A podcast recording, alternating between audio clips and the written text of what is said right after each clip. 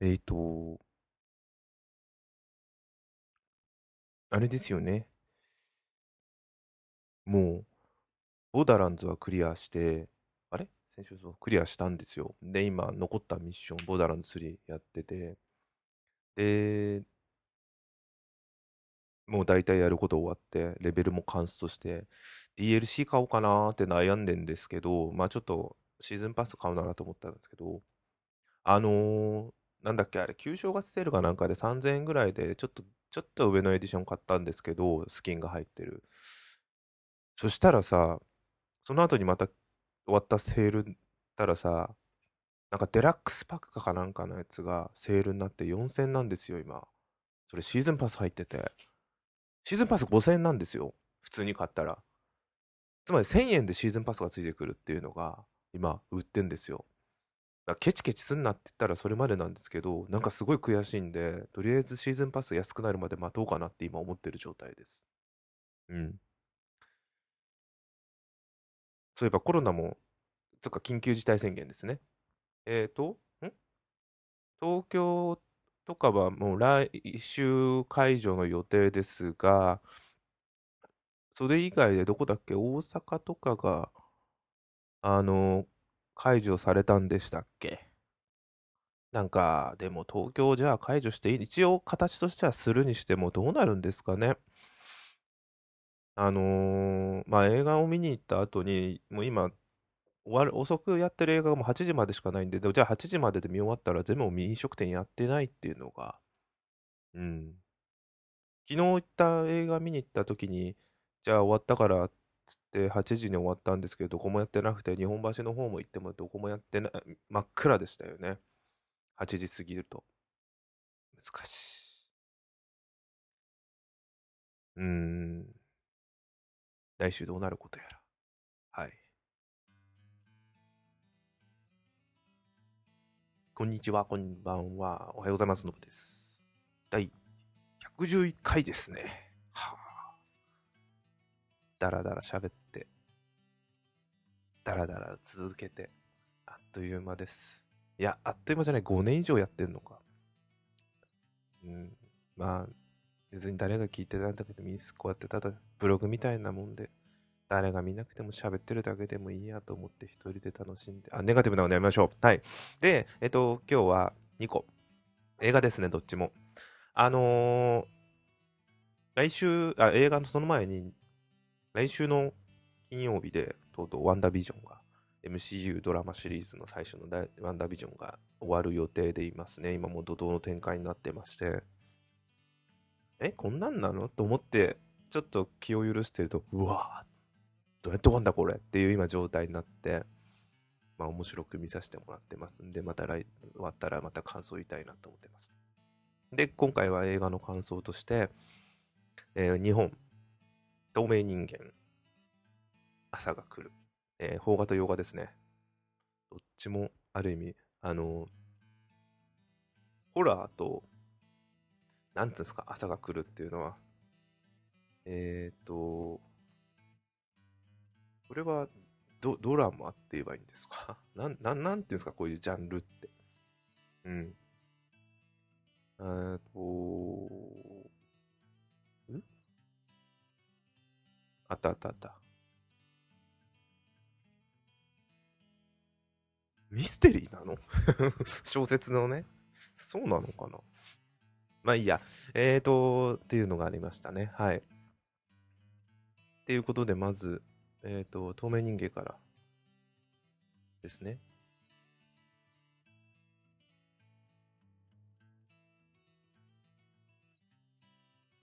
です。えっ、ー、と、去年ですね、2020年。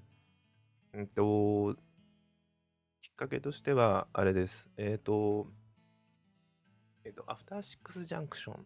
で毎週、ラジオ番組、TBS ラジオでやってるアフターシックスジャンクションの毎週金曜日のに、えっ、と、ライムスター歌丸さんが映画費用しているコーナーがあるんですが、で、まあ、1年間ずっとそれいろんな何本だっけな結構な本数を映画を見た上で、えー、ランキングをつけるというのでで2000まあその中で今のあのね去年だとえ、ー、とテネットだったりとかあのー、なんだっけあれあの、半地下の家族とか、なんで上が出てくるあ、パラサイトとか出てくるんですけど、えっ、と、その中で1位がこの映画だったんですね。透明人間。去年公開されたやつですね。あのー、まあ、あの、原作自体は H.G. ウェルズってあの、有名な SF 作家の方で、あの、タイムマシンだったり、宇宙戦争だったりとか、なんか、えっと、今のよくある、ベ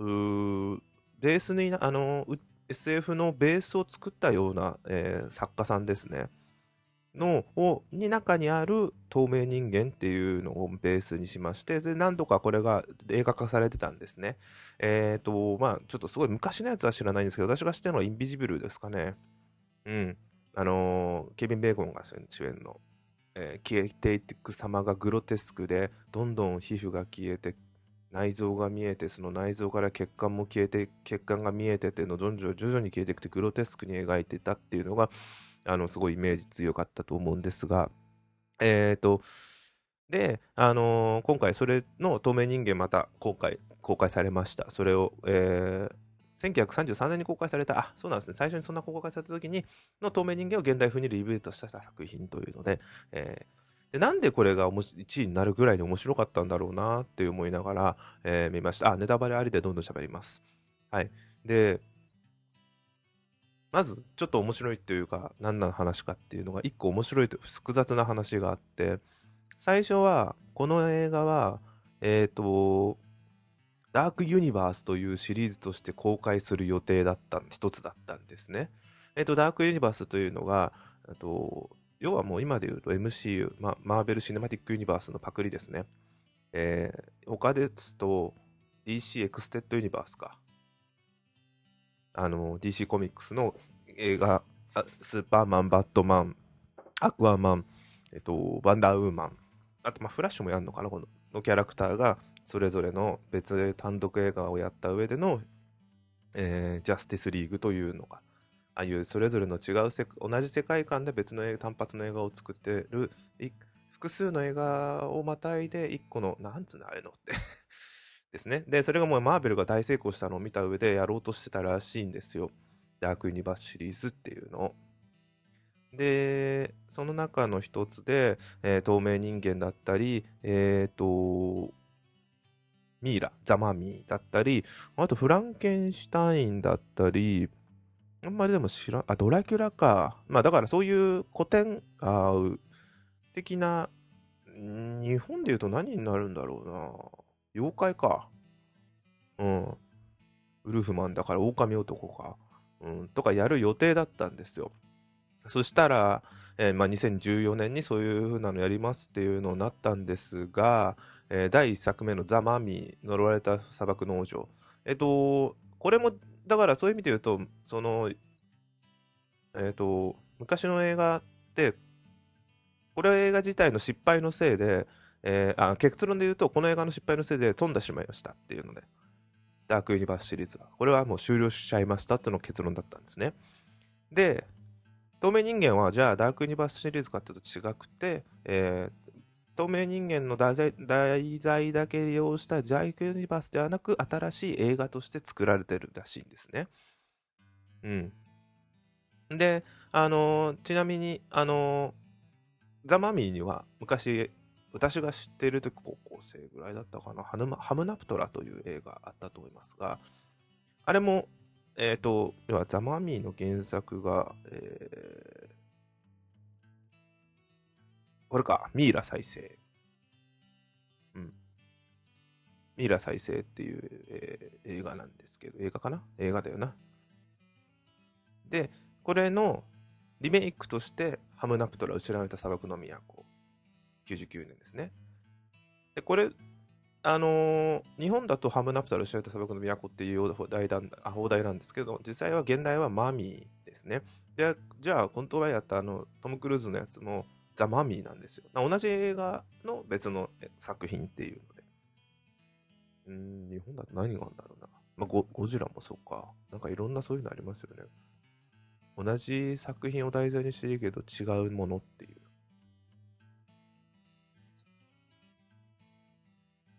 で、で、まあ、それと同じ流れで、えー、透明人間というのが公開されて、まあ、ダークユニバースじゃなくなって、えー通常の単品の映画として公開されましたというので、前置きが長くなりましたけど、そういうことです。で、見たんですけど、うんと、ななんでこれが1位になったんだろうっていうのはすごい興味あって見て、あの批評は全然聞かなかったんですよ。ただ1位だけのだけして、このまあこれレンタルであの見たんですけど、100円だったかな、ちょうど。で、まあ、ストーリーとしては、えっ、と、夫に、これは DV かな、まあ、なんか、夫じゃないのか、恋人なのか、なんかもうすごい旦那、恋人にすごい束縛されているような、あの、から逃げて、逃げて、そしたらその夫が自殺しちゃいました。だけど死んだはずの夫がそこにいる、あ、これネタバレもあるんですけど、いるんじゃねえかっていうふうに思って、あのー結局、まあ、透明人間でとしてそこにいるっていう話なんですね。で、もう恐ろしい、まあ、ホラーなんですけど、もちろん、ホラーとサスペンス。じゃあ、そこに本当にいるのかと、謎解きはサスペンスっぽいんですけど、いやー、怖かった。あの、これ、後で歌丸さんのやつ言った時に、すごいその分かりやすい表現してくれるんだ、ああいう方々の商品を聞いてて、すごい分かりやすいなと思ったのが、こっちは透明人間っていう題名は知ってるんで、絶対透明人間はいるに決まってるじゃないですか。それなのに見てて、その、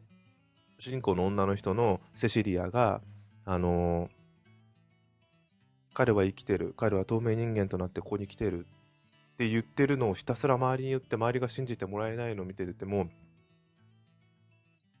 本当にいないんじゃない？この人のたわごとじゃない？って思わせちゃうぐらいな、その、状況、思、うん。っていう風なさ、すごいなって思って見てました。だから、透明人間は出る映画のはずなの分かって、あ、予告編とかも私見てないんですけど、出てこないの分かって、あ、透明人間出てくるの分かってるはずなのに、なんか、いやーなんか、旦那にすごい、まあ、今日、あの、脅迫されたり、すごいことされた、旦那が恋人とかにされたせいで、ちょっと、病んじゃったのかなっていうのを思わせても間違いじゃないぐらいに思った描写っていうのがすごい見てて痛かったです。まあ、もちろん結局そうなったんですけど、透明人間いたんですけど、なんかそういう問題っていうの実際あるらしいですね。その、周りにいくら訴えても、お前は、あ、ただ、例えばいじめられてるとかもそうかもしれないですね。あの学校のいじめ問題も。僕はいじめられてる、私はいじめられてるっていじめられてる側が言ったとしても、勘違いだっつって認められてもらえないような人っていうのは多分世の中にもいっぱい。それに近いのかもしれないですね。実際は起きてることなのにっていう。そういうことの話に近いのかもしれないですね。で、だからすっごいぐさぐさきますよ、そこら辺の怖さ。周りはすごい人たちなんですよ、みんな。だけど、その、まあ、透明人間のせいで、ちょこっとずつ、ちょちょ、ちょこっとずつちょっと壊れていくっていうのはすごい見てて、えぐられました。で、あの、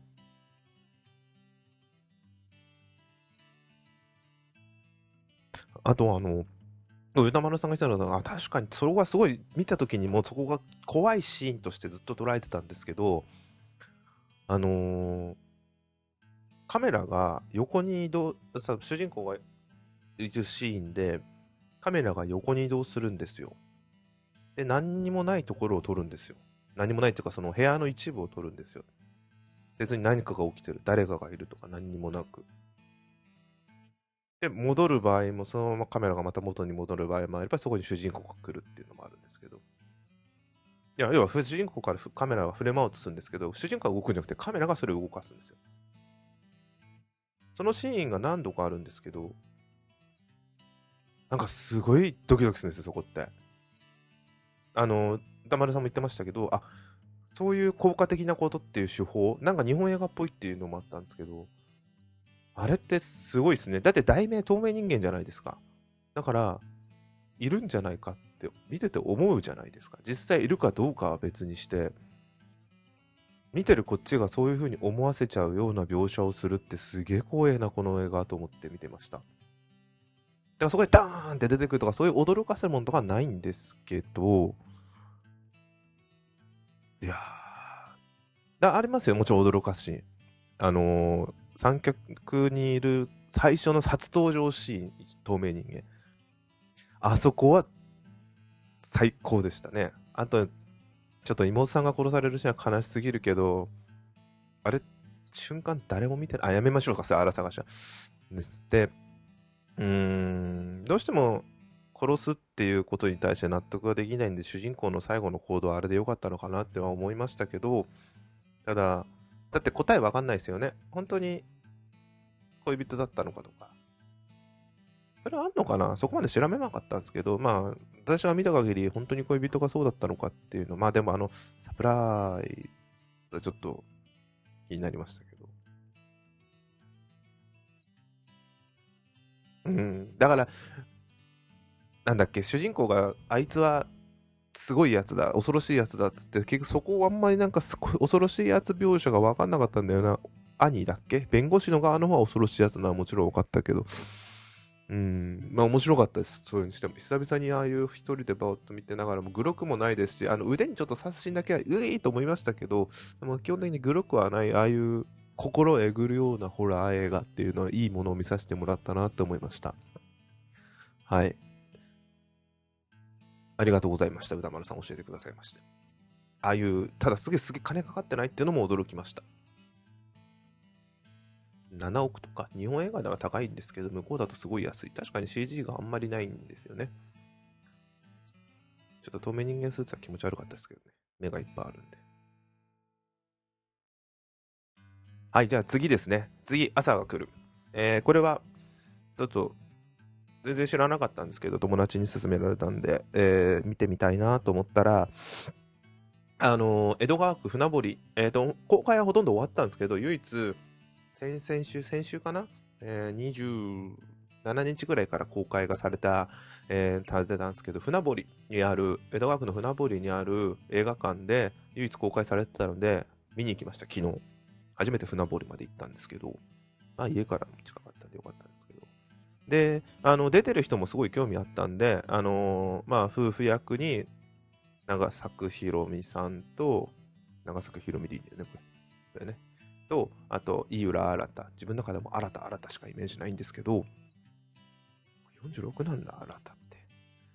て。もう、ピンポンのイメージが強すぎるもんな。それ以外見たことなかったけど。あ、と、あとあの、何回、何回か前に話した、あのー、ゴイングマイホームに出てた、あの時がデビューまで行くのかなあれがドラマとして、あ、ドラマとしてデビューではないのか。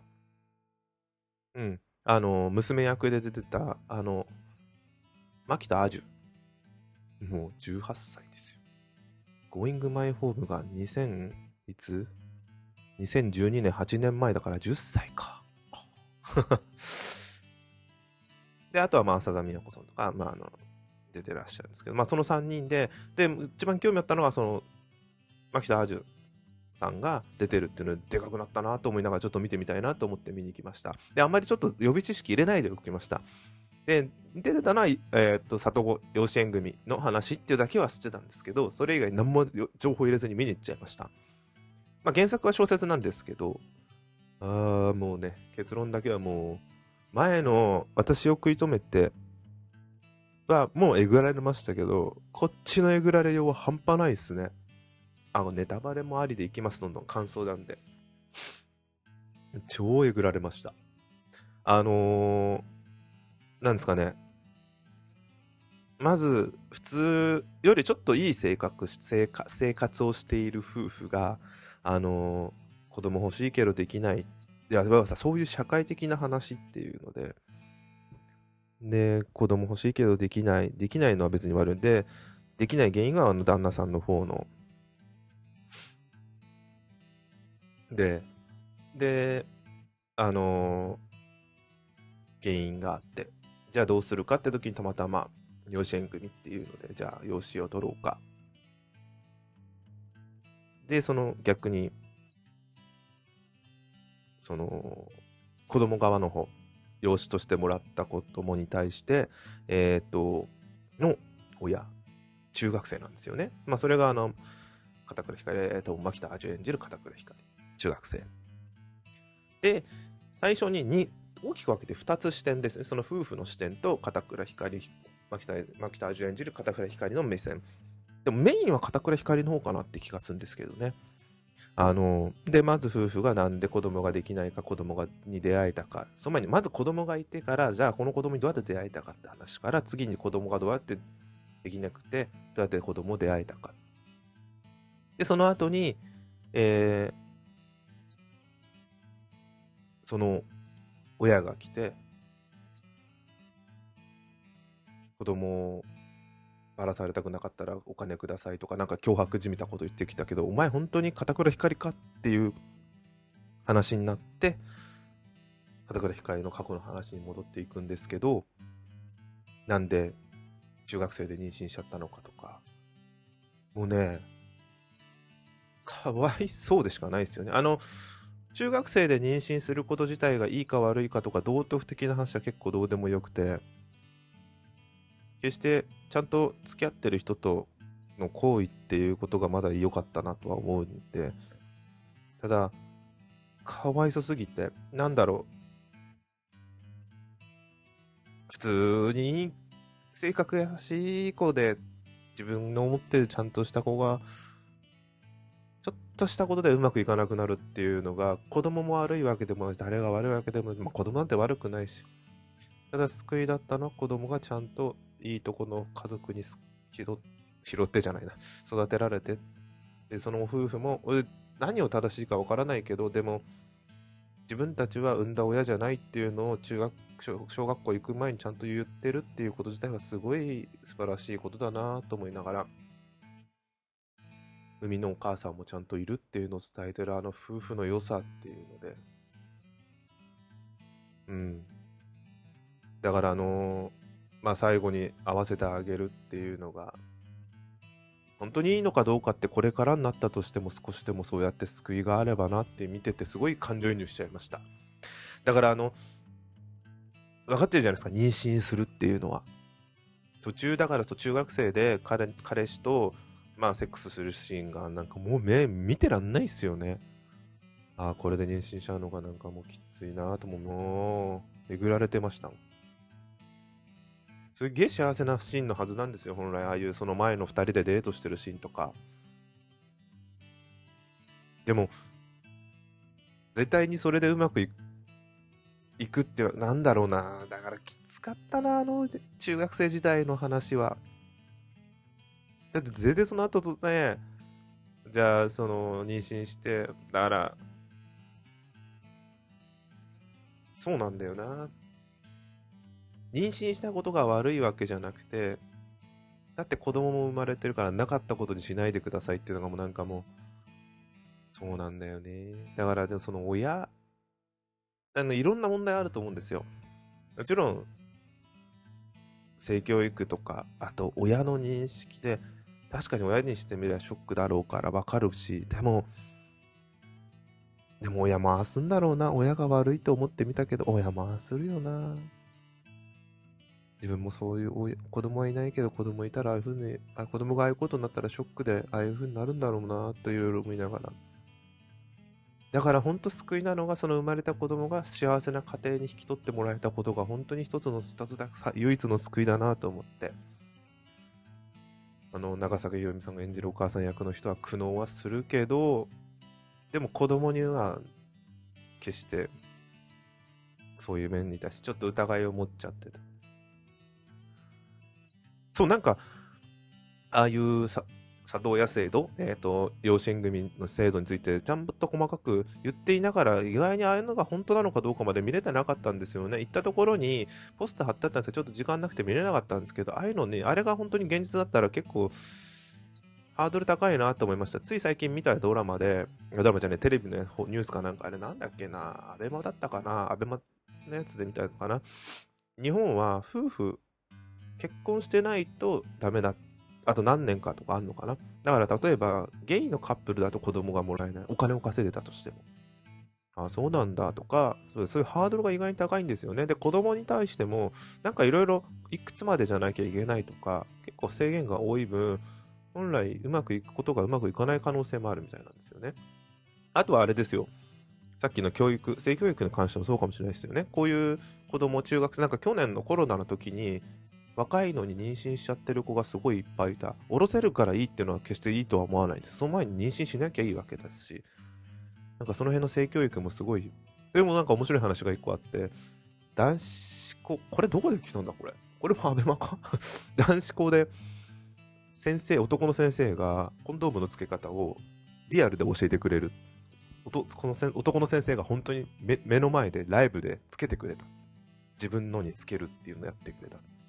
みんな笑いながら見たけど、すごい勉強になったっていうのは、あ確かになっていう。ある意味体張ってんですけど、